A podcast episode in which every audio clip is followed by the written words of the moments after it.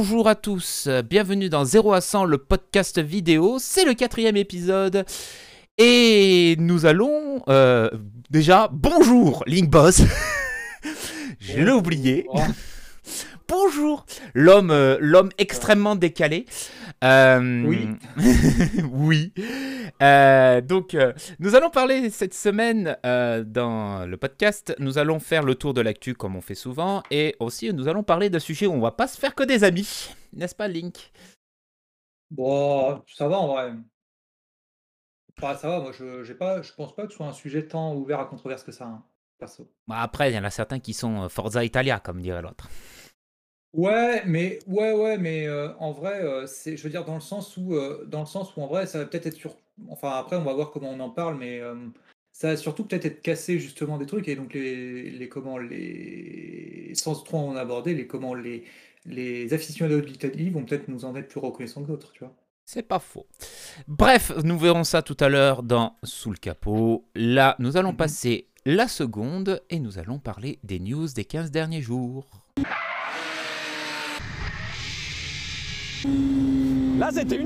Après cette jolie petite virgule sur le montage euh, YouTube et sur les podcasts, on vous rappelle que c'est dispo sur YouTube en replay dès que j'aurai fait le montage.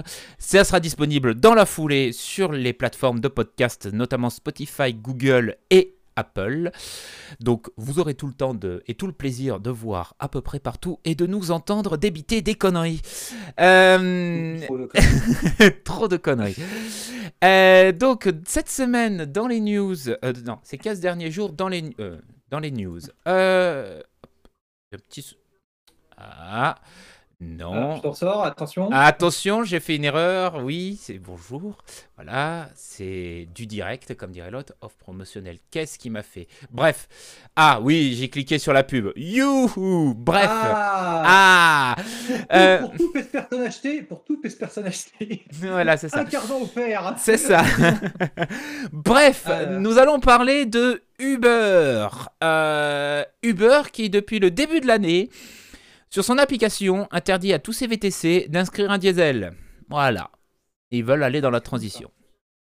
Bah, surtout, après, derrière, c'est un peu compréhensible, notamment quand tu sens que. Enfin, dans certains endroits, tu sens que c'est compréhensible, notamment Paris, où, euh, ne serait-ce que pour le long terme, euh, euh, comment. euh, tu vas avoir, comment, tu vas avoir les, les zones de très faible émission qui vont arriver. Hmm. Et je sais plus quand est-ce que c'est, où, on, où les, les deux pourront plus. les, les, Les critères seront 2, plus c'est complètes dans 2020 Paris. euh, c'est 2024 ou 2025. Voilà, donc ti- t'imagines dans deux ans, dans deux ans, les mecs qui sont sur Uber avec un diesel, bah hop, ils ont plus le droit de faire dans la plus grande île de France, c'est con. Hein C'est ouais, c'est un peu con. C'est ouais. une mauvaise chose. Euh, une alors, mauvaise chose aussi. Donc, euh, sur l'application Uber, si vous êtes VTC, vous n'avez plus le droit d'inscrire un véhicule diesel neuf ou d'occasion, et même les hybrides diesel. Oui, Oui, mais de toute façon, les hybrides diesel sont toujours critères 2, si je me souviens bien. oui, c'est ça. Alors, pour rappel, il y a eu quelques hybrides diesel, notamment chez PSA avec euh, le hybride 4 diesel. Euh, Il n'y a que PSA pour faire ce genre de truc. non, hein, il y, a, il y a Mercedes aussi. il y a Mercedes, putain, mais. Eh non, oui. mais Mercedes, c'est Renault hein, en diesel, du coup. C'était Renault en diesel. Oui, il y, a eu des- il y a des Mercedes hybrides diesel, faut le savoir, et qui sont encore produites. Euh, je crois que c'est sur la classe C, si je dis pas de bêtises. Sur la classe C ou sur la classe E. Donc la voiture de VTC par excellence, hein, classe C, classe E, c'est c'est c'est la voiture de VTC par excellence parce que bah, les gens achètent ça parce que ça a de la place, c'est fiable, euh, c'est prestigieux et par rapport à la concurrence, c'est pas si excessif. Voilà, parce que Ouais. derrière vous avez des avantages. Voilà. Après, je dirais ça plutôt en grande ville, genre Paris ou Lyon, tu vois, mais genre moi à Nantes, je vois, je vois beaucoup plus de Talisman X508, hein, perso. Oui, après en France on voit plus de Peugeot 508. La nouvelle non parce qu'il Mhm. la trouve petite, mais l'ancienne 508. Oui, l'ancienne, l'ancienne, bien sûr. La nouvelle, je n'ai pas trop vu, mais après, après, je prends. Alors, je parle en tant que personne qui ne prend jamais de VT, de, de Uber. hein, Hmm. donc, après, voilà. Les, Si, ah si, j'en ai pris, c'était des, Pass- des Passat. les Uber se sont rabattus sur la Toyota Carmina. Euh, Carmina comme, comme non, définition. Euh, non, pas Carmina. Euh, Camry, la, la, Toyota Camry. Excuse-moi, je me suis planté. La Toyota Camry. Ils se sont rabattus sur la Camry en hybride, pas la Carmina. La Carmina, c'est un GPS sur Renault. Fatigué. T'as trop, trop, joué avec mon GPS. Toi. Non, non, non, non, non. bref, donc voilà. Le, donc Uber, Uber, Uber, Uber à la française avec un H. Uber est en train de, est en train de, de passer à la transition. Alors Uber, on va pas en parler plus que ça. Hein. Il y a eu beaucoup de polémiques en France avec les VTC quand ils sont arrivés. Euh, il y a eu des grèves des taxis et tout ça. Pas avec Uber en soi, pas forcément avec les VTC, avec Uber. Hein. Ouais, voilà, c'est ça. Et euh, donc maintenant, c'est très encadré. pour euh, être un Uber, il faut avoir une licence comme un taxi maintenant. Donc bah, voilà. Une licence VTC, en fait. Une licence VTC. C'est limite même plus astringent que les taxis. C'est vrai. Que les taxis, les taxis niveau voiture, c'est beaucoup, c'est quand même assez large. Hein. Genre, tu peux être taxi avec une, alors peut-être pas avec une C3, mais, mais genre tu peux être taxi avec un monospace, tu vois. Oui. Euh, d'ailleurs, souvent c'est bien aimé. Par contre, un VTC, c'est pas possible. Un VTC, il faut que ça soit une voiture de standing, hmm. c'est-à-dire une berline. Il faut que ça soit une berline, une longue berline. Au moins 4 m 50, je crois, un truc dans le genre. Enfin voilà, c'est ça. Tu sauras. Euh, récente. Récente, moins de 7 ans. récente. Récente, moins de 7 ans. Et euh, je crois. Et il faut que la couleur soit. Faut Noir. Euh, pas, pas, forcément noir, ça peut être gris, tu vois, mais il faut que ça soit hmm. une couleur qui, qui n'attire pas l'attention. Tu apprendras quelque chose et vous apprendrez quelque chose. C'est pareil pour les véhicules. les. comment ça s'appelle euh, les, pour les auxiliaires ambulanciers, les voitures qui transportent les gens à l'hôpital, sachez une chose, c'est que la réglementation interdit de prendre un monospace.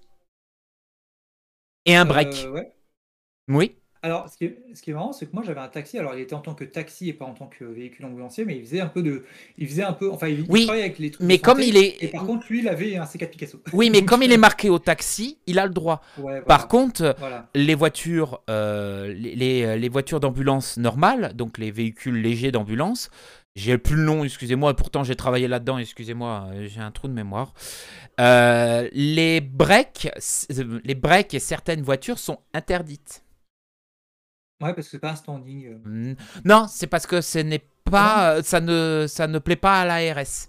C'est pour les ambulances, c'est l'ARS qui gère. Et les taxis, c'est pareil. Les taxis, quand tu es taxi dans une société d'ambulance, tu as l'ARS, elle a son mot à dire. L'ARS qui veulent être, l'ARS, qui veulent être, euh, qui veulent avoir le standing des VTC pour leurs ambulances. Bref, donc voilà, Uber passe au zéro diesel et c'est une bonne nouvelle pour la planète et c'est une bonne nouvelle pour les centres-villes. Mm. On, va, on, va le dire comme ça. Euh, bah, de toute façon, après, après je, crois qu'ils étaient quand même déjà tous passés au hybride ou un truc dans le genre. Hein. Oui, voilà. Deuxième news de la semaine. Euh, on ne parlera pas que de voitures cette fois-ci. On va parler d'engins de ah. chantier. Parce que ben, je suis tombé ça sur ça en fouillant dans les news. Et eh ben il n'y a pas que les voitures qui passent à l'électrique. Il y a les, engins de chantier aussi. Et Botcat a présenté, alors Botcat, pour ceux qui connaissent pas et qui ont jamais vu dans les chantiers, vous savez, c'est les petites pelles mécaniques, qui, euh, les petits chargeurs, euh, on en voit souvent, euh, qui sont avec des diesels, qui font du bruit, qui sont à chenilles, qui ça partout et tout ça. Eh bien, ils vont passer au 100% électrique. Et c'est pas déconnant en fait. Parce que, en plus d'avoir une batterie qui va gérer tout l'ensemble du véhicule, eh bien, en plus, ça supprime aussi les huiles hydrauliques, le liquide de refroidissement, même s'il est diminué. Euh, ça supprime le carburant, euh, l'huile mécanique et tout ça. Ça supprime pas mal de choses sur un petit engin, en fait, qui tourne tous les jours pendant plusieurs heures, quoi. Et surtout, moi, ce que je me dis, c'est que ça, en fait, euh, c'est clairement le genre d'outil qui a, qui a vraiment l'utilisation de ça, parce qu'on lui demande une utilisation souvent ponctuelle, enfin, mmh. ponctuelle, je mets des guillemets, euh, là, ils, donc ils disent euh, la, batterie fournie promet une autonomie de 4 heures maximum. 4 heures, en vrai, c'est une utilisation peut-être normale dans une journée d'un 4. Hein, mm. voilà, et, euh, et, derrière, bah, tu le charges la nuit, quoi, parce qu'il n'est pas utilisé la nuit. Mm. Donc au final, c'est, je pense que limite, c'est même. Attention à ce que je veux dire. Je pense limite même que c'est plus pertinent de foutre un Bobcat en électrique qu'une bagnole, en fait. c'est, con, mais. C'est le grand sujet. C'est. Ouais, je dis pas que la bagnole c'est pas pertinent, hein, mais c'est que le Bobcat, je trouve que c'est encore plus pertinent que la voiture. C'est le grand sujet, c'est les futures énergies où elles vont aller. Est-ce que l'hydrogène pour la voiture c'est intéressant? Est-ce que ça serait pas mieux dans les transports lourds, type train, avion, bateau? Ouais. Est-ce que l'électrique, ouais, est-ce que l'électrique c'est pertinent sur un avion ou sur un train? Tu vois ce que je veux dire? Est-ce que ça Bah, serait sur pas un train, non, parce que sur un train, tu as ce qu'on appelle les caténaires. Donc Voilà, c'est ça. Sur un train, euh, sur un train, on s'en fout. C'est sur un train électrique tout le temps. Voilà, mais bah, c'est- tu peux amener le réseau. C'est la question que, ce que tu te poses? Est-ce que, c'est, est-ce que tu peux le transformer en train électrique autonome à batterie, par exemple sur les lignes qui ne sont pas équipées d'électricité? Parce qu'il y a encore des lignes en France qui ne sont pas équipées d'électricité. Ouais, mais elles sont vraiment mineures maintenant. Et genre, par exemple, oui, effectivement, le Quimper-Brest, si vous voulez sa- sa- savoir, si vous pouvez faire un, un, je sais pas, un, un Nantes à Brest, parce que Paris-Brest, vous allez passer par le nord et là, c'est électrifié. Mais si vous faites un Nantes à Brest, il faut savoir que sur la partie Quimper, entre Quimper et Brest, c'est pas électrifié. Et Voilà. donc, du coup, vous changez de train généralement. Vous changez de train et vous passez sur euh, une locomotive au diesel. Voilà. Pareil pour euh, Auray à Quiberon. Donc, la presqu'île de Quiberon, en fait, le tire-bouchon, c'est le nom du train là-bas. euh, il est pas électrifié aussi. Ça Mm. m'a fait bizarre quand je suis arrivé. J'ai fait, mais il manque un truc au-dessus de la ligne là. Voilà, c'est ça. C'est la question. euh, c'est la question. Où vont aller les futures énergies sur tout ce qu'on utilise au quotidien Avions, trains, bateaux, voitures, euh, engins de chantier, etc., etc. Et là, Bobcat, euh, Bobcat, j'arriverai pas à le prononcer, euh, présente une solution qui est quand même intelligente pour ces engins qui tournent nombreuses heures par jour. euh, et qui, en général, là-dessus, sont des bicylindres ou des monocylindres diesel et qui polluent énormément et qui consomment même pas du gasoil, qui consomment du gasoil lourd, du fuel lourd. Donc, faut voir. Ah, maintenant, ils sont tous, maintenant, je crois qu'ils sont tous passés au GNR. hein. Qui est Oui, ils sont tous passés au GNR. mais juste détaxé. Hein, c'est, euh, ça.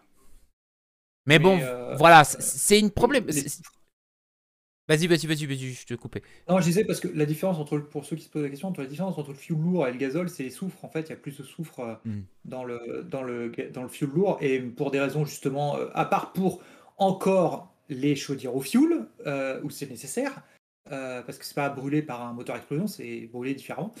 Euh, mais il faut savoir que toutes les, tous les engins qui tournaient avant au fuel lourd, en fait, pour des raisons taxées, justement, on a inventé le jet gazole non routier, qui est le même gazole, mais aussi, mais toujours détaxé et euh, qui, du coup, lui, justement, a des, taux de soufre relativement faibles. Donc voilà, je trouvais cette news intéressante de voir quand, euh, que les sociétés de fabricants d'engins de chantier comme ça commencent à s'intéresser fortement à l'électrique. Oui. En parlant Oui. Toujours d'électrique, euh, Tesla qui rafraîchit ses Model 3 et Model Y en ce début d'année. Alors c'est souvent avec Tesla, hein, euh, beaucoup plus souvent que les constructeurs. Ils gardent la même gueule et ils, euh, en fait ils tout ce qui est batterie, informatique, etc. Et là c'est ce qui va se passer sur la Model 3. J'en connais un qui doit bien s'en mordre les doigts parce que il a acheté sa voiture il y a pas longtemps. Il va dire il va dire qu'il s'en fout. voilà, donc c'est par, contre, par contre, par rapport à cette personne-là, il y a un truc que j'ai vu, et ça, j'en parle. Je n'en ai pas parlé, j'en ai pas parlé quand il l'avait mentionné, mais euh, je, ça, ça m'a- défoncé. J'ai vu qu'en fait, il y avait une option qui pouvait payer 1500 balles de plus pour acheter dans sa bagnole. Ouais, oui, de ouais, mais c'est Tesla. Hein. turbo boost, je sais pas quoi. Et j'ai fait, mais sérieux, t'achètes une voiture et il y a des options bloquées dedans? C'est quoi cette merde? C'est Tesla. Alors, donc c'est un petit rafraîchissement. En fait, les batteries euh, changent de constructeur. Elles sont plus ou moins légèrement euh, à peu près de la même puissance que les anciennes batteries. Ils rajoutent surtout une nouvelle puce euh, électronique qui euh, viendra de chez AMD avec Ryzen. Et les autonomies Ouais, diminuent ou augmentent plus ou moins selon les véhicules. C'est un petit toilettage en sous-bassement, quoi. Après, après, le CPU, ça va pas changer l'autonomie. hein. C'est pas ça qui change l'autonomie. C'est vraiment le changement de batterie qui change l'autonomie. Le CPU, par contre, ça va autoriser à avoir des trucs plus puissants, peut-être de meilleurs jeux vidéo dans, le- dans, le, dans la truc, parce qu'il y a des jeux vidéo sur cette voiture. Euh, moi non plus, je sais pas pourquoi, hein, mais il y en a. Euh, et du coup, Bah, pour attendre aux bornes. Ouais, c'est ça. c'est ça. Mais en gros, ils vont passer de l'Intel Atom qu'il y avait avant. Donc, Intel Atom, pour info, c'est ce qu'il y avait dans les IPC. Bon, alors, c'est pas le même Atom, c'est un Atom un peu plus puissant. Mais c'est petit, pro- tout petit processeur. Ils vont passer ça à un AMD Ryzen qui est un truc un peu plus fat quand même, mine de rien. Et, et là, par contre, tu vois, si j'étais la personne dont on parle, tu vois, là, par contre, ça, c'est ça qui me ferait mal. Parce que quand tu achètes une Tesla, tu n'achètes pas la Tesla que pour le côté voiture électrique, sinon tu prendrais une autre marque. Oui, Mais tu achètes aussi le côté Tesla pour le côté lol, c'est un ordinateur qui roule. c'est ça. Euh, et euh, bah, le problème, c'est que là, vraiment, en fait, euh, tu passes vraiment d'un bas, de gamme à un truc qui est moyen haut de gamme, quand même, en termes de. Ouais, de- ouais, ouais. Et euh, c'est. Bah, comment. bon. ça fait mal. Ça. Ça, ça fait mal. Bon, hum, j'ai vu passer aussi une autre, une autre news dans la semaine, mais je ne l'ai pas parlé. Apparemment, ils ont eu aussi des Mm. problèmes avec les pompes à chaleur pendant l'hiver. Ouais, bon, ça a été résolu, mais c'est un peu moyen en hiver que ça tombe en panne à ce moment-là. Bon, c'est c'est pas. Et je te rappelle que. je te rappelle que la boîte de Tesla, donc euh, comment, bah, Tesla, euh, vient, la boîte Tesla vient de, Californie où il fait jamais moins de 15 degrés, donc au final. Ouais, ouais. Bon, c'est pas, ça arrive à tout le monde les problèmes techniques, c'est pour ça que je mets la petite pique là, mais voilà, c'est pas parce que c'est Tesla que ce n'est pas fiable, voilà. Il faut rester, faut rester partial. Ça arrive à tout le monde. Des problèmes sur les voitures électriques, il y en a chez d'autres constructeurs et pour l'instant, ils sont un peu passés sous le tapis, voilà. En parlant. Ah, dis donc, je suis bon dans les transitions aujourd'hui. Ah bah ouais. En parlant de problème. En, parlant de problème. ah, je suis bon dans mes transitions aujourd'hui. Ça y est, je commence à devenir bon. Ce qui est marrant, c'est que tout ça, en plus, on va en parler après. c'est ça, hein, c'est général. Euh. La justice s'en mêle enfin de l'histoire des moteurs 1.2 litre TCE défectueux de chez Renault. Alors, pour ceux qui connaissent pas, ce moteur est surnommé le moteur de cristal pour une simple bonne raison c'est qu'il est mal conçu et il a tendance à manger beaucoup d'huile. Il y a eu beaucoup de casses de moteur. De ce que j'ai compris et de ce que j'ai lu à gauche à droite, Renault, vous leur dites Ah, j'ai cassé mon moteur à litre 2, qu'est-ce que vous faites? Renault qui les regarde et faisant Ben rien, monsieur. Euh, passez votre chemin. Renault, c'est des, pinces. Hein. Renault, c'est des pinces, il hein, faut comprendre. Hein. Euh, Renault, c'est des pinces dans le sens où, alors encore une fois, je raconte cette histoire, je ne sais pas si je l'avais déjà raconté, mais ça me fait toujours marrer un max de l'entendre. C'est que tu vas là-bas pour un rappel constructeur, ok? Donc rappel constructeur, c'est-à-dire que c'est eux qui ont fait une erreur dans la conception de la bagnole et ils te demandent de, la, ils te demandent de la ramener. Alors, ils te prêtent une bagnole, sauf que. Non, ils te prêtent pas, ils te louent une bagnole déjà de base. Mmh. C'est tu, tu payes la location et en plus tu dois prépayer l'amende qu'ils pensent que tu vas prendre parce que tu t'es mal garé. Mmh. Bon, bref. C'était un level de pince, c'est ça.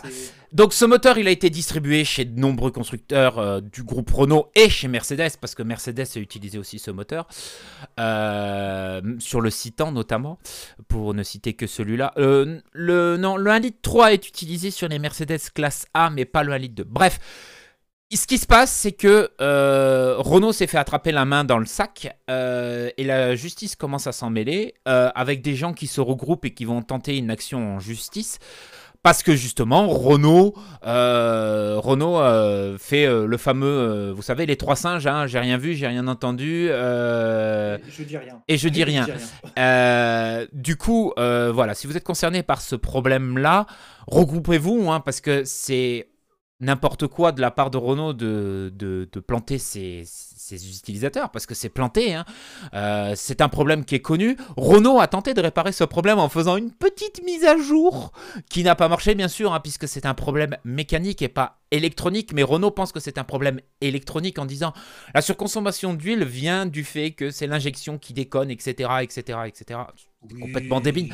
Ça a été prouvé plusieurs fois par plusieurs... Euh, plusieurs mécanos et plusieurs euh, euh, groupements euh, en dehors de Renault que c'est les segments qui sont en cause.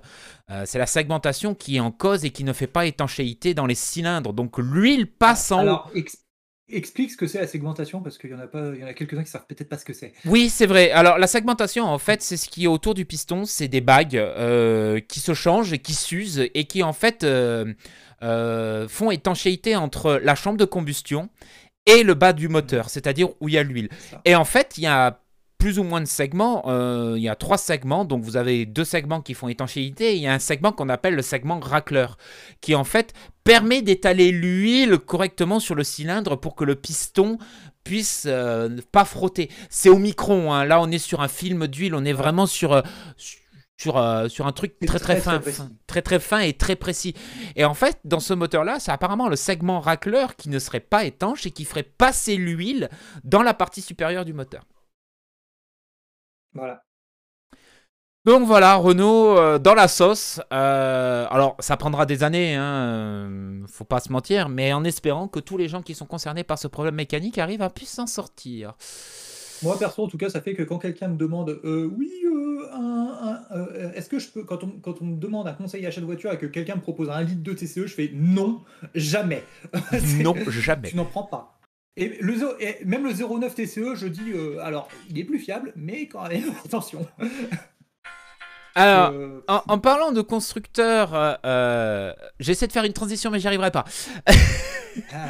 Alors, on va parler de gros pick-up. voilà, la grosse transition. après les petits moteurs, les gros pick-up. T'as oublié de parler. Il y a un truc entre TCE et, et pick-up. Ouais, voilà, il y, a un truc entre TCE et Non, t'as oublié, de non, as oublié de parler de, de risque d'incendie aussi. non, je suis bon.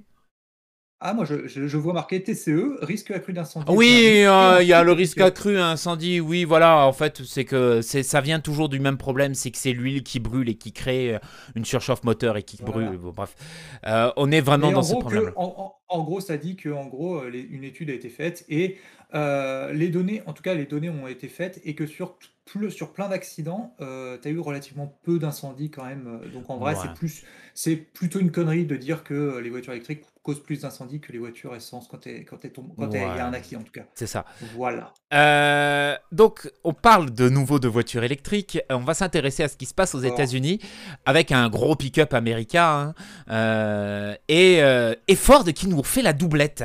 Il y a quelques années, pour ceux qui n'étaient pas au courant, Ford avait interdit par papier de revendre les Ford GT pendant quelques années. Alors, j'ai eu une discussion une fois avec une personne qui fait du juridique très virulente en disant mais ils n'ont pas le droit. Bah, apparemment, ils ont le droit puisque euh, il y a un Gogol qui est euh, Gogol, excusez-moi, il y a un client de Ford GT qui a essayé de revendre et qui s'est pris une très grosse amende de la part de chez Ford parce qu'il n'avait pas le droit de revendre sa Ford GT. Eh bien, comme le F-150 Lightning, donc le nouveau Ford F-150 électrique, se vend très bien, et que Ford a du mal à les produire, eh ils ont fait signer le même papier aux acheteurs du nouveau Ford F-150. C'est-à-dire que vous n'avez pas le droit de le revendre pendant un an, parce qu'apparemment, par rapport au prix qui coûte, ben, les gens peuvent le revendre 30 000 dollars au-dessus de ce qui coûte. Et c'est pas pas une mauvaise chose en vrai du coup parce que en fait ça permet d'éviter la spéculation. Euh, par exemple, et c'est ce qui permet d'éviter euh, des scénarios comme, bah, par exemple, même si c'est un truc qui a aucun rapport, euh, je te donne l'exemple de ce qu'on a sur euh, le serveur GTRP qu'on regarde tous les mhm. deux, euh, Moxie, où tu as, des bagnoles qui, coûtent, qui coûtaient 80 000 conseillers qui revendent 500 000, tu vois, parce que justement, il y a, une, mhm. une, demande de ouf avec une, une, offre de très peu. Ce que fait Ford, en fait, c'est dans le but d'essayer d'éviter justement la spéculation. que le marché s'enflamme. Une spéculation qui est complètement inutile. Et moi, je trouve que c'est pas un... je trouve que c'est pas une mauvaise chose en fait qu'ils aient fait ça. Et aux États-Unis, par contre, ça m'étonne pas qu'ils aient le droit de faire ça. Oui. Dans le sens où aux États-Unis, en vrai, un bon avocat a le droit de tout faire. Hein. Voilà. Alors, du coup, euh, voilà, vous pouvez plus acheter de Ford 150 euh, Lightning parce qu'il n'est plus disponible à la production parce que Ford a vendu, je crois, la production sur deux ans, si je dis pas de bêtises.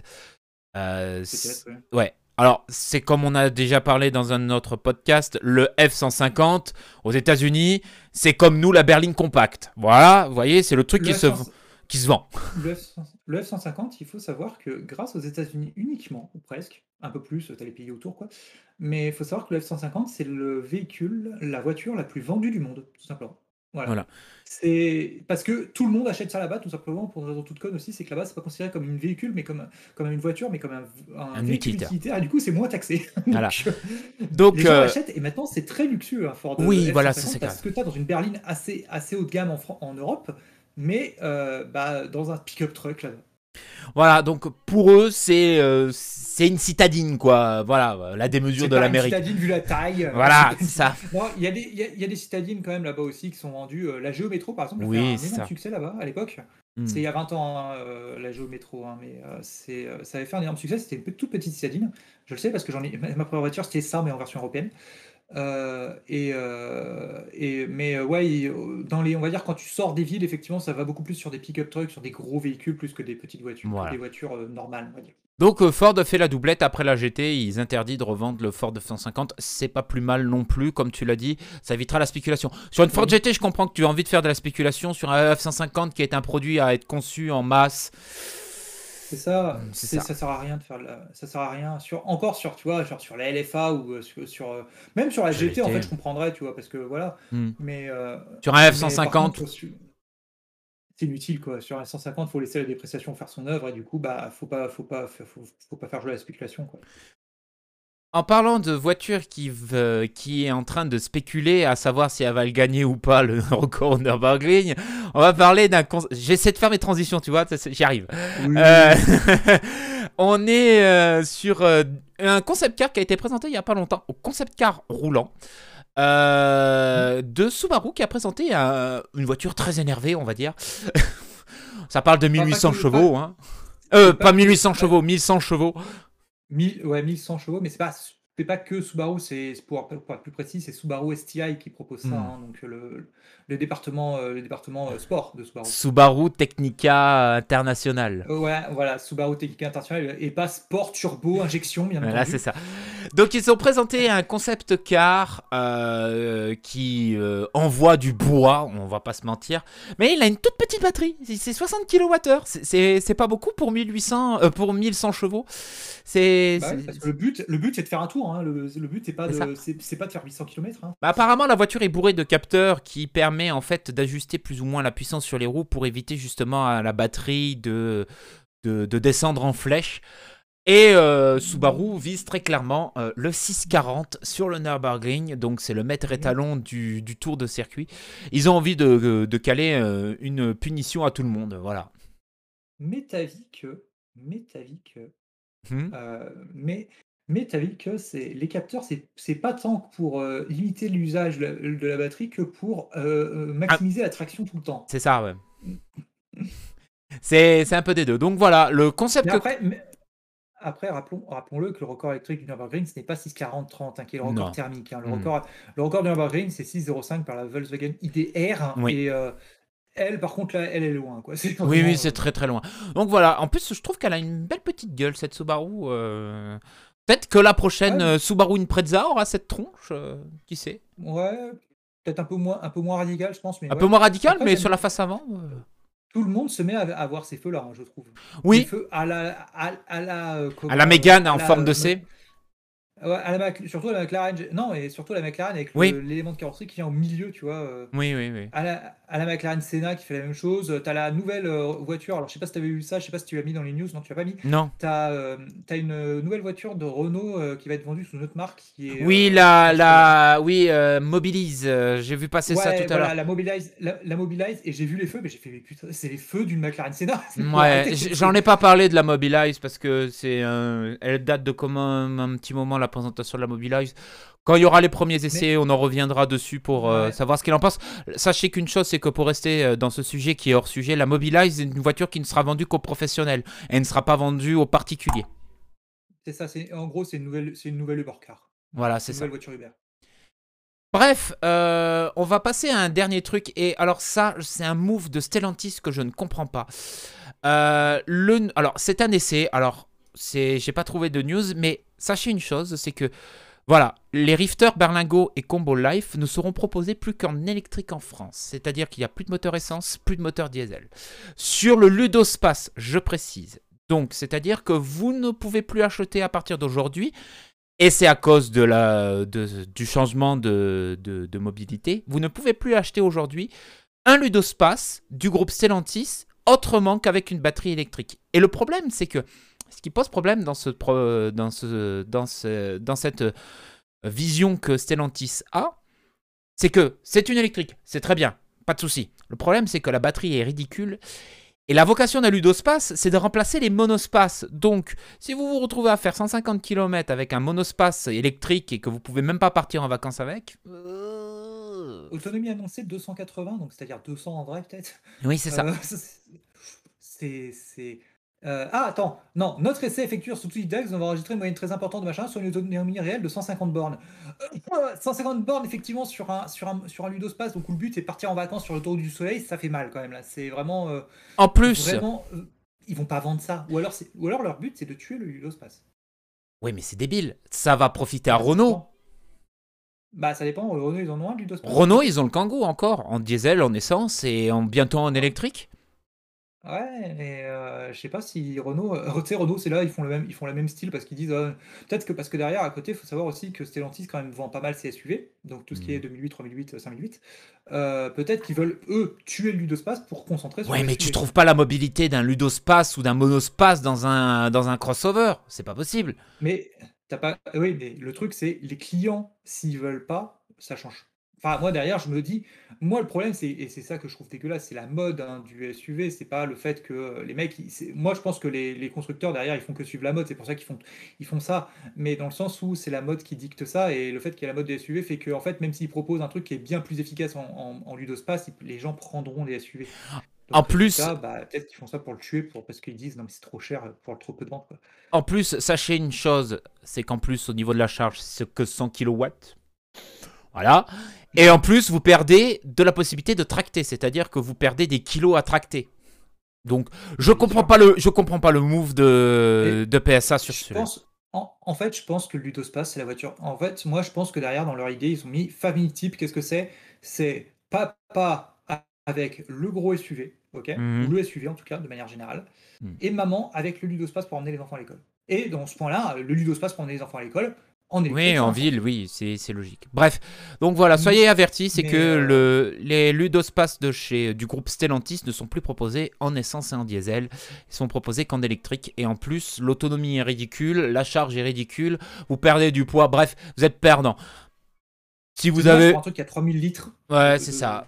C'est... Après, si vous voulez, vous pouvez euh, partir dessus et vous aurez un truc moderne et en électrique, mais euh, vous serez extrêmement limité dans votre champ. Bref, euh, c'est le moment de passer à un autre sujet qu'on va aller gentiment euh, continuer euh, la suite de la rubrique. Donc on va aller sous le capot et on va parler d'un sujet plus ou moins difficile. Difficile soyons honnêtes. ouais, c'est ça. C'est c'est devenu une discussion. Bref, on va parler de la fiabilité légendaire des, des Italiennes après cette petite pause et cette petite virgule. Et nous sommes de retour après cette petite virgule pour parler du sujet de la non, je mets entre guillemets, hein, fiabilité légendaire des italiennes. Euh, c'est une discussion qu'on a eue tous les deux euh, comme ça un soir en disant ah les italiennes euh, elles ont des beaux moteurs mais à côté tu réfléchis à deux fois avant d'acheter une italienne quoi. Je peux le dire pourquoi. Hein. C'était suite à un collègue, c'était un suite à un collègue qui euh, cherchait une voiture et où justement à la fin on s'est retrouvé à lui, conseiller une Fiat Tipo. En fait, c'est tout simplement. Oui, parce que ça rentrait dans, euh, dans son budget et euh, c'était le meilleur. comment dire, le meilleur équipement prix qu'il avait, même s'il a pris une petite motorisation, mais bon, voilà. En, vrai, ça va. Non, en vrai, ça va. La motorisation qu'il a pris, je crois qu'il avait pris 100, 100 quelques, je crois. Non, 95 chevaux, 1 litre 4. 95 Ouais. Ah oui. Ah, mais non, ça va en vrai, 95, hmm. ça va. Et il a pris euh, en berline, bref. Donc, euh, hmm. c'est venu de cette discussion-là, c'est. Pour nous qui nous y connaissons tous les deux en voiture, on, sait très bien que quand on parle d'italienne, on parle généralement de problèmes. C'est ça. Mais après, après c'est peut-être souvent aussi un, un, concept aussi historique. Oui. Dans le sens où, avant, avant, c'était pas fiable du tout parce que, bah, comme tu disais, comme tu disais, comme tu disais pendant la petite pause, tu me le disais, le coup des Italiens qui prenaient n'importe quoi sur l'établi pour prendre leur bagnole. Hein, euh. C'est ça. Vous pouvez remonter dans, vous pouvez remonter dans l'histoire. Euh, donc, on va mm. vous apprendre quelque chose, c'est que Fiat mm. a eu Ferrari pendant très longtemps. Juste après que Ford ait échoué à racheter Ferrari, c'est Fiat qui a mis de l'argent dans Ferrari. Donc pendant des années, vous vous retrouvez avec des Komodo, des pièces de venant de chez Fiat dans les Ferrari. Oui, je sais, hein, Ferrari, Fiat, Maquet, hein, voilà. Euh, oh, vous pouvez dire ce que vous voulez, mais il y a certaines pièces de Fiat qui étaient dans les Ferrari. Et cette époque. T'imagines, t'as une Ferrari, t'as une Ferrari, t'as un Komodo de Fiat Panda dedans. C'est ça, c'est limite ça.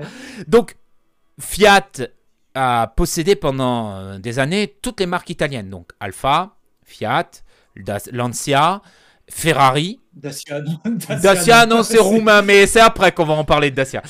Euh, il n'y avait qu'un seul qui était indépendant, c'était Lamborghini, et Lamborghini a connu des hauts et des bas dans son histoire. On vous invite à aller regarder euh, le Vultec de, euh, de, de Villebrequin, qui parle très bien de, de, l'histoire de Lamborghini, avec son, son humour et sa sauce. Mais voilà, Lamborghini a appartenu à, à plusieurs groupes Chrysler, ça a appartenu à des Malaisiens, ça a appartenu à... Maintenant, aujourd'hui, ça appartient à Audi, et la qualité s'est bien améliorée, puisqu'ils ont mis... Voilà, Volkswagen. Volkswagen. Voilà, c'est ça. Et la qualité s'est bien améliorée, mais au détriment aussi de un peu l'âme des Lamborghini. Qui, qui si... Oui, parce que le fait, le fait que ça marchait pas, c'était un peu dans l'âme. Voilà, c'est ça. Le, le, le trip d'avoir une Lamborghini, c'est que le matin, tu sais pas si elle va démarrer. C'est comme à une certaine époque, comme, comme les TVR, quoi. ouais. Après, après euh, honnêtement, sur YouTube, tu vois encore pas mal, ou Twitter, ou n'importe quoi, tu vois encore quand même pas mal de retours, quand même, que les, même les Lamborghini récentes tout, finissent toujours en flammes. euh, Oui, voilà, c'est ça. pas si bien euh, fait que ça. Ça. Bref, donc c'est ce qu'on en discutait, les Lamborghini, et ça a été prouvé plusieurs fois quand des mécanos ont démonté, c'était construit avec des pièces qui prenaient sur l'établi. C'est-à-dire que les Lamborghini n'avaient certaines Lamborghini n'avaient pas les mêmes pièces que l'autre Lamborghini qui était produite juste à côté. C'était la fabrication à la main, c'est-à-dire ils te prenaient par exemple un raccord de tuyau de 10 pour une et un raccord de tuyau de 8 pour une autre. Mais maquet, ça passait. je vais faire l'accent italien, ça va être horrible. Mais voilà, ça passait. C'était comme ça. Et, accessoirement, il y avait aussi un truc, c'est que euh, bah, pour euh, tout ce qui est les normes et tout ça, il faisait un truc aussi, il mentait aussi. C'était oui, voilà, c'est ça, il mentait. Ferrari a aussi le, le même problème. Aujourd'hui, vous ne pouvez pas reconstruire des Ferrari en carrosserie parce que c'est des pièces qui ont été fabriquées à la main unique. Et ça pose problème pour les anciennes Ferrari. Et c'est ce qui fait qu'elles sont aussi chères. C'est fait qu'elles sont aussi chères. Euh, une 250, euh, une, 200, une Ferrari 250 aujourd'hui, c'est la voiture la plus chère du monde. Mais bref, bon voilà, l'Italie et la construction italienne s'est tapé une réputation euh, internationale de voitures pas fiables. C'est, ça démarre pas, ça prend feu. Qu'est-ce que c'est que ce truc Ça rouille avant de sortir de l'usine. Ça rouille avant de sortir de l'usine. C'est ce que j'aime bien. La Lancia Beta, la Lancia Beta. La, non, c'est pas la Lancia Beta, c'est l'Alfa Romeo Alfa Sud. Euh, ah L'Alpha Sud, pour ceux qui connaissent pas l'Alpha euh, Sud, euh, c'était c'est une voiture qui qui est en fait extraordinaire. C'est en fait c'est une petite citadine de l'époque. Voilà, je vous mets en gros une, image d'Alpha Sud. Hein. L'Alpha Sud, c'est une petite voiture, une petite citadine avec un train arrière révolutionnaire qui tient bien la route. Mais pourquoi aujourd'hui vous n'en trouvez plus en occasion des, euh, des Alpha Sud? Eh parce qu'en fait, quand elles étaient produites avec de l'acier de très mauvaise qualité, bah, elles sortaient de l'usine, elles étaient déjà rouillées. Voilà. et, les Lancia, c'était pareil. Et, les Lancia, c'était pareil. Euh, ce qui a tué Lancia, notamment en Grande-Bretagne, parce qu'il pleut beaucoup là-bas, euh, c'est qu'effectivement, la première pluie, en fait, les Lancia, se Lancia Beta se rouillaient de ouf, en fait, et, ça a niqué la marque. Certains propriétaires d'Alpha Sud disaient qu'ils les voyaient fondre à vue d'œil bouffé par la rouille. C'est dingue, hein C'est dingue et historiquement, voilà, historiquement, les, les, et même de toute façon, à, chaque fois, hein, quand on parle, bah, on peut voir même, on peut se souvenir du, de la, du, comment, du segment que Top Gear avait fait sur justement euh, le, le, challenge des, des, des, comment, des, des, anglaises. Pas chères. Ouais, ouais, des Alfa Romeo pas chères. Ouais, ouais, des Alfa Romeo pas chères où justement on te disait en termes de fiabilité, où justement en fait il montrait que les Alfa Romeo c'était ultra pas fiable. Alors après c'était un peu romancé aussi. Oui, c'est un peu romancé.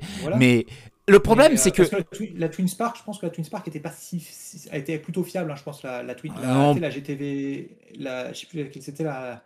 La, je sais plus laquelle c'était, c'est la, la Twin Spark. Euh, oui, euh, 147. Euh, c'est Twin Spark, c'est apparu sur les 156 et les 147. Et euh, elle, en vrai, je pense qu'elle elle, était plus récente, donc euh, à mon avis, je pense qu'elle était plutôt ok, tu vois. Mais même pas, même pas sur ces moteurs-là, il y avait des cases de distribution avant 50 000 km. Ouais, non mais c'est, alors le truc c'est que on a tous une passion pour une italienne. Il faut avoir possédé au moins une italienne une fois dans sa vie pour comprendre. Qu'as-tu possédé? J'ai possédé une Lancia Delta. En 1 litre 3. Un 1 litre 3 full aluminium à l'époque, en 1980. C'était, c'était, oui, c'était rare. donc, rappel, le premier bloc full aluminium qu'on a eu sur les voitures françaises, c'était, euh, c'était chez PSA. Oui. Je veux dire chez PSA parce que je sais pas chez. chez en 4 cylindres. Hein. Je sais pas si le, ouais, en 4 cylindres. Je sais pas si le bloc énergie était en full aluminium ou pas. Non, il n'était pas en full aluminium. le premier qu'on a eu en, full aluminium en, donc chez PSA, c'était le, EW, c'est-à-dire le hmm. moteur de ma, C, de ma C5 qui était en 2001. Euh, voilà, euh, c'est ça. Mais eux, ils ont fait l'aluminium en 80. Oui, et même avant, chez chez Alfa Romeo, dès le début des années 70, sur le fameux Bialbo, le, le, moteur deux arbres à cam en tête, 4 cylindres, 2 litres légendaire de chez Alfa Romeo, full aluminium dans les années 70. Ce qui donne des sonorités à, hein, ce qui donne des sonorités légendaires à ces moteurs. vous, quand vous possédez, si vous n'avez jamais possédé d'italienne, il faut que vous possédez au moins une fois une italienne. Alors, vous aurez toutes les emmerdes du monde parce que bon, voilà, hein, c'est euh, surtout les vieilles, euh, les vieilles italiennes, vous aurez toutes les emmerdes du monde. Mais quand vous prenez le, quand vous mettez le contact et que vous faites rugir les moteurs qui avaient sous les capots des italiennes, vous allez comprendre. Ah, c'est pour ça qu'on dit aussi d'ailleurs que, par exemple, quand on prend le V6 Busso de chez chez Alfa Ah bah voilà. heu, c'est pour ça qu'on dit que le moteur il boit, hein. C'est pas c'est pas parce que le moteur il consomme plus que les autres, c'est parce que vraiment il fait tellement bon bruit que tu peux pas t'empêcher d'appuyer. C'est c'est le un pigeon qui appuie sur le bouton, quoi, en fait. euh, c'est Voilà, c'est ça. Si t'en demandes encore, euh, c'est le bouton euh, j'en veux encore, quoi. Et euh, oui, oui, et, et maintes, maintes fois a été reconnu ce moteur, le, le fameux Busso, le V6 Busso, comme un des meilleurs moteurs au monde, un des meilleurs V6 au monde. Et voilà, c'est l'amour des Italiennes est inexplicable, mais les emmerdes avec aussi. et même dans les récentes, hein, les Pandas, les 500 et tout ça, bah, ça continue à avoir une réputation d'avoir euh, d'être pas fiable. Pourtant, ça s'est amélioré, mais d'être pas fiable, d'être un peu capricieux, euh, de tomber souvent en panne. Bon, après, en France, on a la même réputation, hein, on va pas se mentir, mais c'est même pas une question de fiabilité ou pas, c'est juste qu'en fait, les Italiennes ont un charme que les Japonaises n'ont pas, en fait. Et c'est là que je réfléchis, c'est que ça. Une japonaise, c'est très fiable, une coréenne, c'est très fiable, mais vous n'avez pas l'âme d'avoir une voiture italienne, quoi. A few moments later.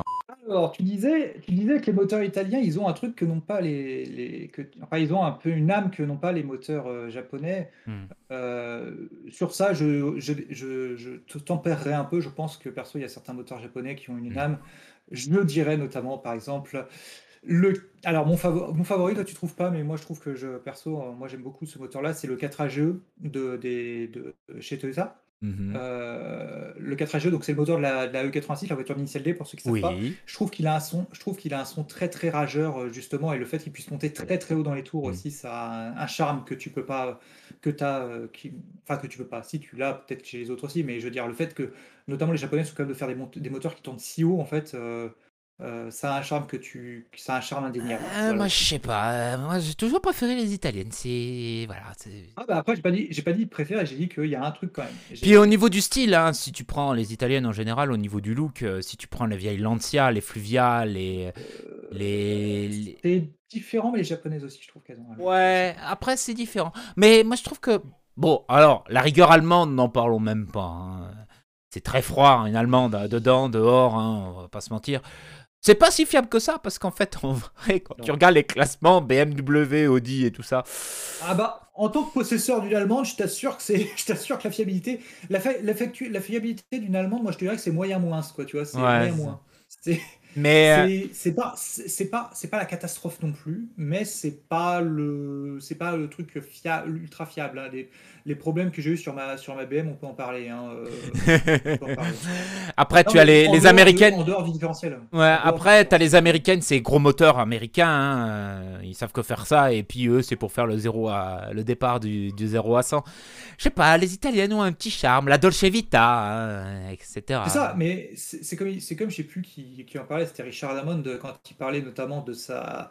Bah, quand il compare, en fait, c'était euh, c'était dans une, un épisode où il comparait la Zonda euh, F ou je sais plus quoi, tu vois, une Zonda, Mhm. et, et la Bugatti Veyron. Mhm. Et euh, il disait que justement, la, il disait que Richard Hammond disait qu'il préférait la Zonda à la Bugatti parce qu'il disait euh, il y a justement il y a du pantomime, il y a de la flamboyance là où Mhm. vraiment quand tu quand es dans une Bugatti Veyron, tu as l'impression d'être assis dans un cours de physique. C'est ça. Et euh, il disait que c'est ça. Effectivement, la, la Bugatti Veyron, c'est, tout propre et tout, c'est tout, c'est tout cuir et tout machin. Mais effectivement, quand tu appuies, c'est juste ça t'envoie à 400 km/h sans trop réfléchir, sans trop réfléchir et sans avoir un, un panache que tu aurais sur une voiture euh, italienne. Hmm. Alors, l'italienne, par contre, ça, ça s'en va en flamme assez vite. c'est ça, ça part vite en flamme. Mais bon, voilà quoi, le charme de l'Italie. Alors, bon, aujourd'hui, ça a un peu changé. Un Lamborghini appartenant à Audi, la fiabilité est quand même bien meilleure. Ferrari étant devenu indépendant, c'est pareil, ils ont quand même une production qui ne tombe pas si Ah. souvent en panne que ça. Maintenant, en fait, le problème, c'est que maintenant, le problème, c'est que les, surtout que les personnes ont changé aussi. Je pense qu'il y a, il y a 40 ans, tu vois, 20, Mm. 30, 40 ans, les mecs qui osaient foutre un- une blinde dans une voiture, c'était, euh, je pense que le premier, en fait, le premier qui n'était pas réellement un, un, un aficionado de voiture qui a foutu une blinde dans une bagnole, tu vois, une vraie blinde, hein, ce qu'on appelle Mhm. une vraie blinde, c'était euh, Bill Gates quand il a acheté sa Porsche 959, tu vois. Hmm. Mais, euh, mais maintenant, le problème, c'est que la plupart des gens qui achètent des voitures bien, bien chéros, Mhm. c'est en fait, euh, c'est pas des personnes qui. En fait, ils achètent des voitures chéros, même des Ferrari. hein. Parce que ce soit Ferrari ou, euh, ou euh, du Lamborghini, surtout, en fait, surtout ces marques-là, ils achètent ça en fait pas parce que c'est des aficionados, ils achètent ça parce que c'est parce que c'est l'image de la marque, c'est Oui. c'est une Ferrari, c'est une voiture de sport. Ça. Et euh, c'est quand tu vois le l'énième influenceur TikTok, tu vois, qui, qui t'achète euh, qui t'achète une Ferrari 488, si tu fais ou la nouvelle, là, je sais plus comment elle s'appelle. Oui, euh, Mais, c'est la, la F8 Tributo. Voilà, la fille de Tributo, tu vois, qui achète ça et qui fait euh, et qui fait ouais, j'ai acheté, je, je suis un gros fan de voiture, j'ai acheté ça. Tu fais mais sérieux, enfin non. Non, vrai si t'es vraiment un fan t'achètes de voiture, t'achètes une vieille Ferrari, t'achètes pas une Ferrari T'achètes récente. pas une Ferrari récente, t'achètes t'achètes pas une Ferrari récente. T'achètes une Daytona par exemple, voilà, là t'es connaisseur en achetant Voilà. une Daytona. Même si c'est un enfer à Alors, rouler, t'achètes une Daytona quoi. Alors le prix est pas exactement le même. Oui, le prix n'est pas exactement le même, je suis d'accord. Par contre, t'achètes une 360 Modena, tu vois, c'est un peu plus. euh, Ou une, ou une Testarossa par exemple. Ou une Testarossa, mais pareil, les Testarossa, elles ont bien monté, donc moi je te dirais la- celle qui est venue après la Testarossa. euh, ou même une, une F355. Bah, Oui. Ou une Ouais. 575 Donc, Maranello par exemple. C'est ça, ouais. 575, pardon, pas 355, je crois. Mais, euh, Euh, mais voilà, les, euh, les voitures italiennes aujourd'hui ont quand même sont quand même bien meilleures de qualité qu'une certaine époque. Euh, ouais. La Panda, par exemple, est une voiture très fiable, hein, plus que recommandable. hein. C'est une petite voiture avec des moteurs qui sont plutôt solides. Euh, encore en 1 litre 2 avec un moteur. Bon, maintenant il n'y est plus, mais à une certaine époque, il y avait encore ce fameux 1 litre 2 qui datait de la première Panda, donc c'est-à-dire début des années 80. hein. Euh, mais, mais voilà, globalement, les voitures, euh, les voitures italiennes aujourd'hui sont quand même globalement plus fiables. Et puis en plus, la moitié des marques italiennes aujourd'hui appartiennent au groupe Stellantis. Euh, Puisque Fiat Donc lance. en gros, tu commences à avoir des, tu, tu vas commencer à avoir des moteurs PSA dedans en fait. Ouais, vous- c'est ce que tu as gagné au change? Euh, Non, mais Non. ça, c'est ch- Mais par exemple, tu vois, le nouveau, le nouveau 3 cylindres de la, de la Fiat Panda, ça m'étonnerait pas que ce soit un dérivé, PSA, tu vois. Non, le 1 litre, c'est un moteur qui a été conçu avec euh, sous l'air euh, sous l'air FCA et pas sous l'air PSA. Ah, donc c'est un moteur américain. Oui. Je Bref, sais pas si c'est mieux. je sais pas si c'est mieux. Bref, bon, Et voilà. C'est là où tu vois que c'est vraiment un truc. C'est là que tu vois que c'est vraiment un truc américain parce que un litre ils avaient retiré que 70 chevaux de ça. toi. C'est vraiment un truc américain. Ah Oui, bah attends, ils ont sorti Euh, bien, euh, ils ont bien sorti le bicylindre 09 euh, chez Fiat, euh, qui est nul, hein. C'est un le moteur. tuner. Ouais, le tuner. Oui, C'est un moteur qui, qui est mal équilibré et qui euh, tremble beaucoup. Pas recommandable. hein. Mais. Mais qu'est-ce que je voulais dire? Euh, Par contre, euh, qu'est-ce que je voulais dire? Mais même euh, d'ailleurs, quand on y pense avec Stellantis et tout, c'est ce qui fait, et la fiabilité, c'est ce qui fait que par exemple, moi, tu vois, même maintenant, j'aurais envie, même si moi j'aime bien avoir des voitures fiables, ok? Euh, Dixie, le mec, je rappelle, Dixie, le mec qui a acheté une Velsatis. hein. Oui, Dixit, le mec qui a acheté une Velsatis. Alors, à ma défense, encore une fois, c'est un moteur japonais qui est dedans, donc ça va. mais en, en termes de Ouais, mais ça fait pas tout, ça. Ouais, j'aime bien avoir des moteurs fiables en termes de moteur. Ouais, mais Mais, après, tout le reste qui tombe en panne, oh, c'est pas grave. Oui, bon, voilà. Mais euh, comment? Le truc, c'est que, bah, en fait, j'en viendrais à vraiment à être tenté, si c'était pas encore aussi cher, peut-être dans peut-être dans 5 ans, tu vois, euh, genre qui sait, à prendre une Alfa Romeo Giulia, tu vois, parce que elle, en vrai, je trouve qu'elle est fiable. C'est con, mais euh, mais Ouais. elle est fiable pour une Alfa Romeo. Oui, pour une Alfa Romeo. Attention. Voilà. Donc et, voilà. et si j'avais la thune, si j'avais la thune, je prends la Quadrifoglio qui a un moteur Ferrari, mais bon. Oui, après, euh, Fer- moteur Ferrari est égal entretien de Ferrari. Hein. euh, On va pas se mentir. hein. Ouais. Bref, donc voilà, on a essayé un peu de casser ce mythe-là de la, de la voiture italienne non fiable. C'est difficile à de casser parce que encore aujourd'hui, euh, ben, euh, il y a en a encore quelques tares. Voilà, il y a- Genre, je- genre la Fiat 500, c'est pas fiable. Hein. Voilà, ça. Il y, a, il y a déjà des alertes sur la nouvelle 500 électrique. Hein. Faut, faut pas se cacher. hein. c'est dingue. Hein. C'est dingue. Elle est à peine sortie l'année dernière qu'il y a des- déjà des alertes, quoi. En fait, moi je me dis, les, en fait, les Italiennes fiables, c'est les Italiennes dont on n'entend pas parler. En fait, c'est-à-dire que par exemple, Ça. la Fiat Panda, on n'entend pas parler parce que Fiat, c'est que la Fiat 500. Mhm. Euh, donc la Fiat Panda, la Fiat Tipo aussi. La Fiat Tipo est moins fiable. Oui, Je me bout guillemets parce qu'elle reste quand même plutôt fiable. En vrai, ça reste quand même un truc. euh, oui, ça reste Ça très reste solide. truc qui tient, quand même. Ouais, et, euh, et comment. Et euh, par contre, bah, euh, et en fait, elle, ça va quoi. Mais par contre, le problème, c'est que l'intérieur, dedans, bah, effectivement, c'est de l'entrée de gamme quoi. C'est ça. Mais bon, euh, vous pouvez pas, même encore, même dans, par exemple, dans la fameuse Alfa Romeo Giulia que t'aimes bien, euh, c'est Ouais. pareil, c'est pas au niveau d'une BMW à l'intérieur, quoi. Ils, ont, ils avaient en plus, quand elle est Non. sortie, elle était déjà en retard. Mais voilà, vous avez un V6 Ferrari sous le capot, merde. Voilà, par contre, par contre, effectivement, c'est peut-être la seule bagnole qui va arriver à, tenir tête à une M3 en fait sur un circuit. C'est ça. Bref, on a essayé de faire notre mieux de parler de, de l'Italie. Euh, si franchement, si t'avais une vieille italienne à acheter, qu'est-ce que t'achèterais? Euh, moi? Oui. Hmm, une vieille italienne, ce serait une Alfa Romeo. Et Laquelle? Parce que Alfa Romeo. Euh, pff, ça dépend, vieux. Tu donne-moi une euh, jusqu'à. Oh, allez, euh, début Ouais. euh, 70 jusqu'à 1990 à peu près. Mi- Jusqu'à 1990 Putain, j'ai connu? J'ai connu. Euh, Bah, à cette époque-là, tu avais, euh, euh, t'avais les Giulia, tu avais les vieilles, la vieille berline Giulia, tu avais, euh, tu avais le Moi, je Speedster, prendrais tu vers avais... la fin parce que tu sais que. Je prendrais vers la fin. Tu sais, Oui, plutôt dans les années le- 90, le oui. Je au début des années 90, oui, ben, tu avais les 155, Ouais. les 33 Stradale, euh, toute cette époque-là, quoi. Peut-être une, euh, peut-être une 75. Une 75. Ouais, Ou une GTV6. une GTV6. Ouais, une GTV6, GTV6. c'est pas mal. Ouais, si, franchement, Voilà. si, si, si je pouvais, mais aujourd'hui c'est très cher. Delta, Delta HF intégral euh, et une Evo ou une Evo 2, quoi.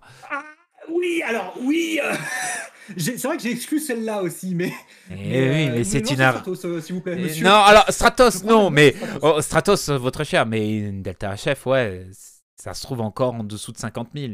Aujourd'hui, c'est un peu inaccessible, mais ouais, si j'avais les Mm. moyens, euh, ouais, une Delta HF, quoi. J'ai déjà eu une Delta, donc je sais ce que c'est. Et si je pouvais, et si j'avais les moyens, euh, si j'avais un garage, si j'avais 100 000 balles à mettre aujourd'hui, ouais, une Delta HF.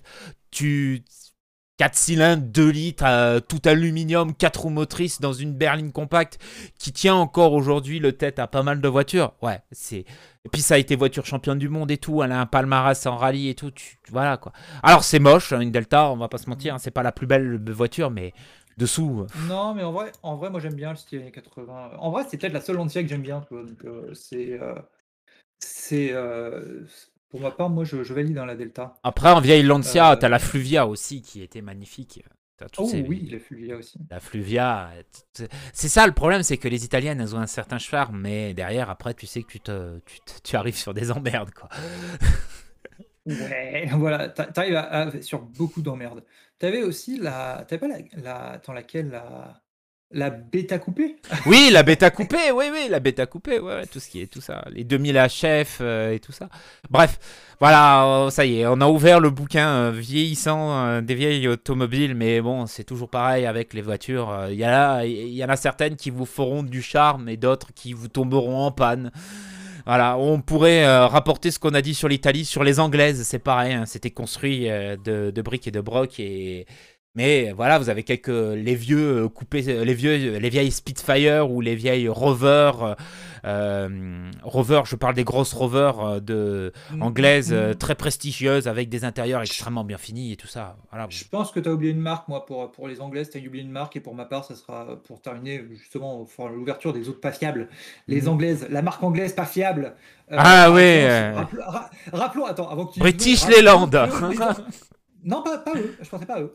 Ah, techniquement, Jaguar. ça- je, crois, je crois que ça fait partie, mais alors, je vais te dire, c'est en fait, les Anglais utilisaient, le nom disait que c'était un acronyme pour dire Lots of Problems, euh, Lots of Troubles, Usually Serious. Donc, Ah. L-O-U-T-U-S, c'est. Lotus.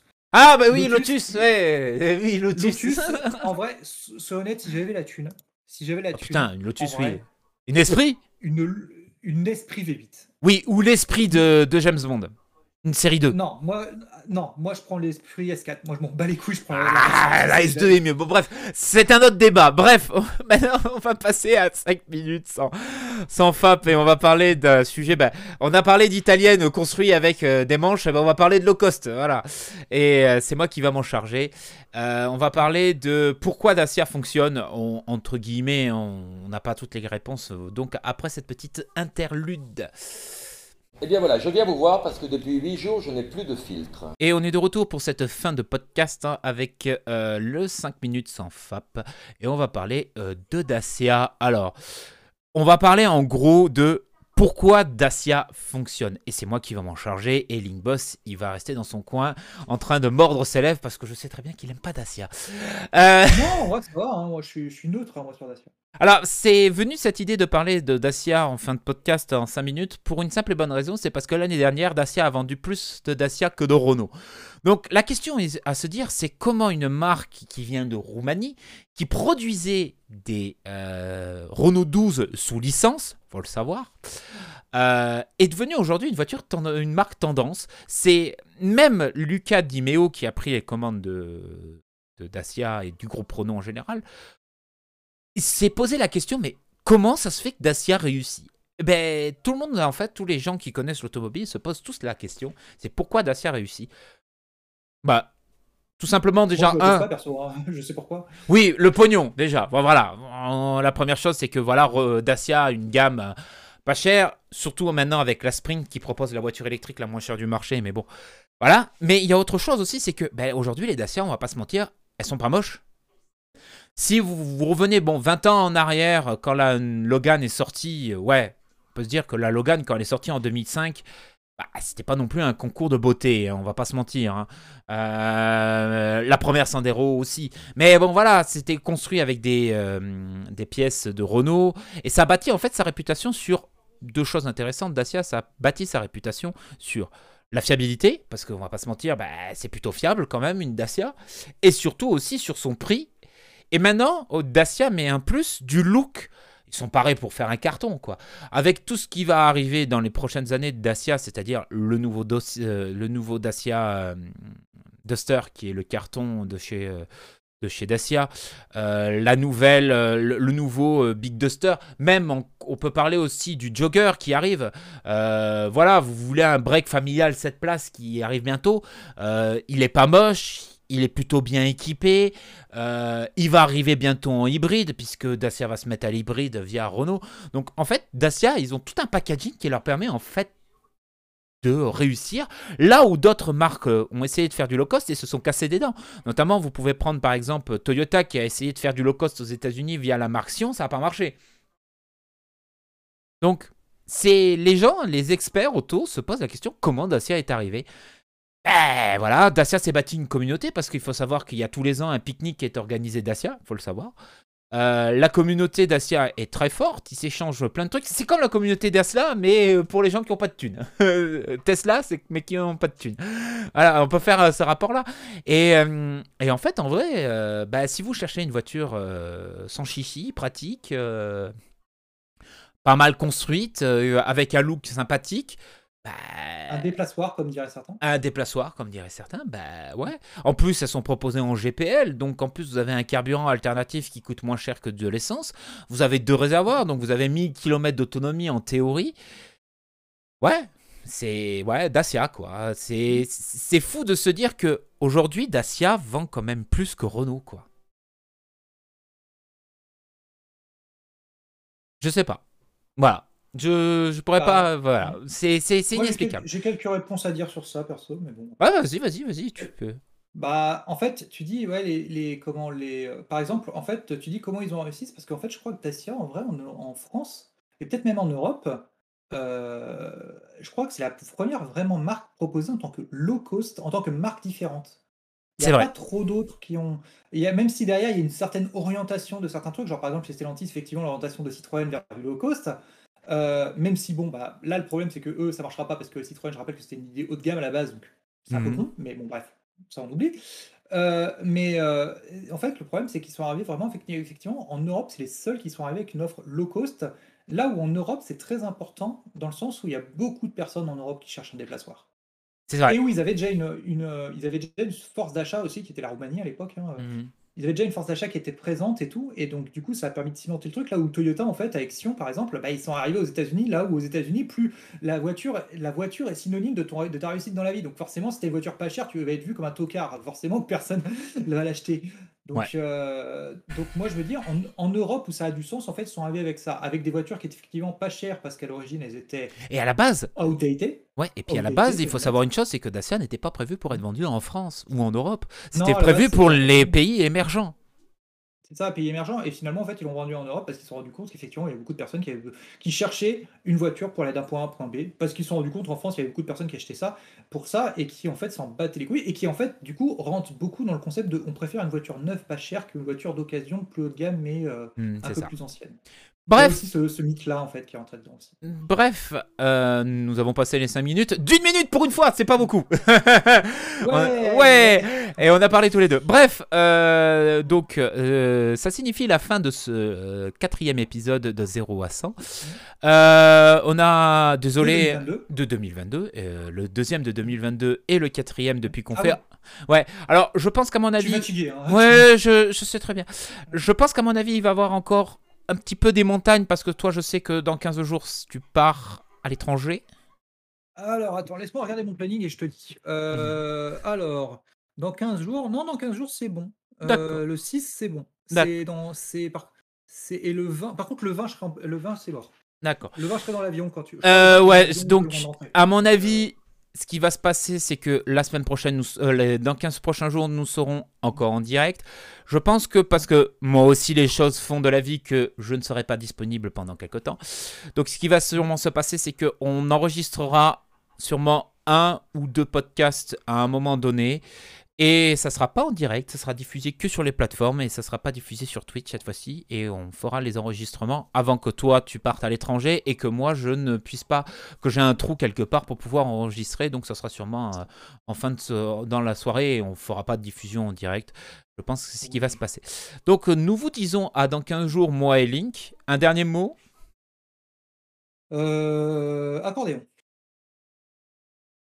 Forza Italia peut-être? Bah, euh, non, bah non, Grand Turismo alors, du coup. Si tu dis Forza, moi je dis Grand Turismo. Bref, nous vous faisons des euh, gros bisous et nous vous disons à dans 15 jours pour euh, un prochain podcast et bonne fin de journée. Au revoir.